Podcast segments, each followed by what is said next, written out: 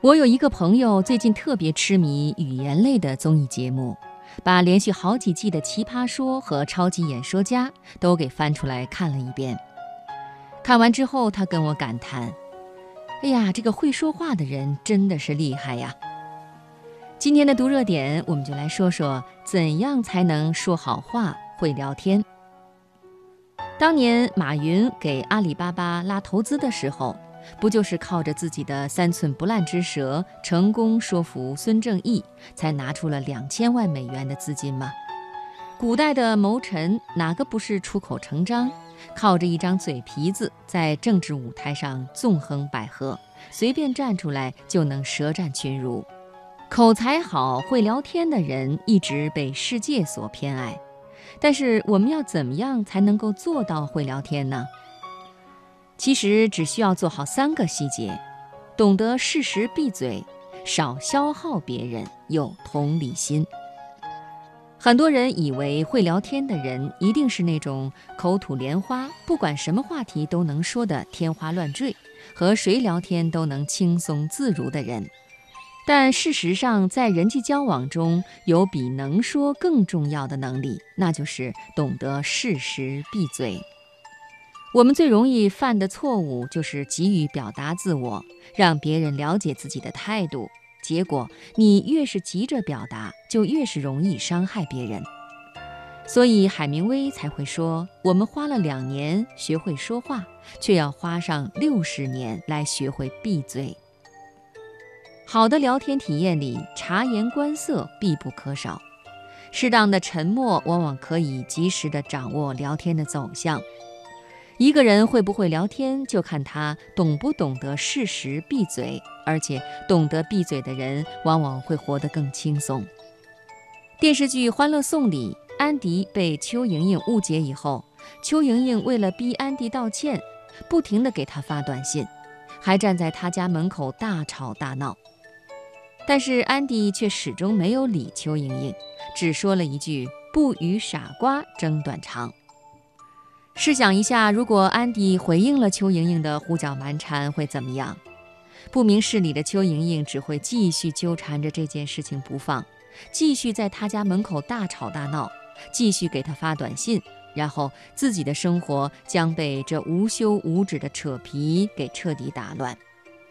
所以说，沉默是净化生活最好的方法。能够驾驭沉默的人，才是真的手段了得。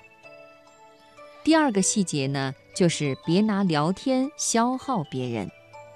今天中午吃饭的时候，叶子对着我发了一句牢骚，他的室友又在微信里给他发了八条，在吗？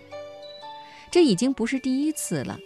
叶子告诉我，每天他一回家，室友就跑来他的房间和他大吐苦水，东家长李家短，公司谁谁谁又做了什么让他极为气恼的事情。搞得他现在每天回家都想着法子躲着他，但躲得了一时，哪里躲得过一世呢？室友抓不到他的人，就开始在微信上找他。你不回或者回了慢一点儿，他就开始不停地问：“你在吗？你在吗？”我问叶子：“干嘛不告诉他你不喜欢这样？”他哭丧着脸告诉我：“我早就跟他说了。”每次他的室友都表示以后不再这样了，但是回头就又变成了老样子。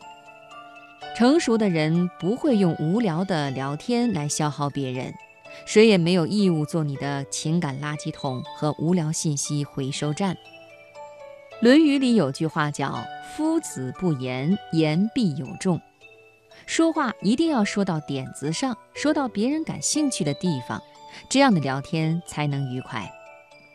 什么是同理心呢？这是我们要说到的第三点。说白了，就是懂得换位思考。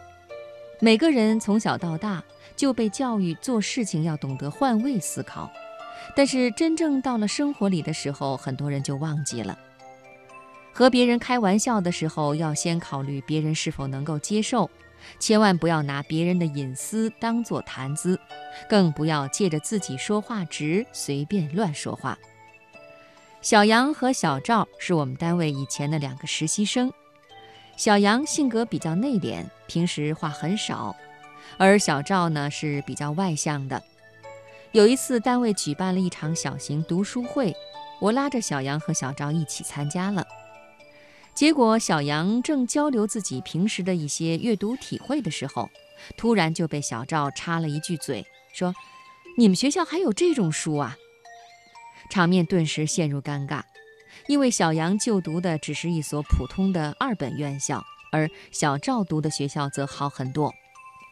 虽然小赵马上解释说自己是开玩笑的。但是那句不合时宜，而且带有讽刺意味的话，已经让在场的所有人对他的好感大打折扣。别拿自己的好去比较，尤其不要用它来贬低别人，这就是有没有同理心的区别。懂得换位思考，考虑别人的感受，是一个人的基本素养；而不说侵犯别人边界的话，则是一个成年人的基本情商。一个会聊天的人，往往更容易获得别人的好感。谁都不会喜欢一个整天扯皮、一开口就满嘴负面情绪和鸡毛蒜皮的人。如果你能够做好前面谈到的这三个细节，懂得适时闭嘴，少消耗别人，有同理心，那么你就能够成为一个会聊天的人。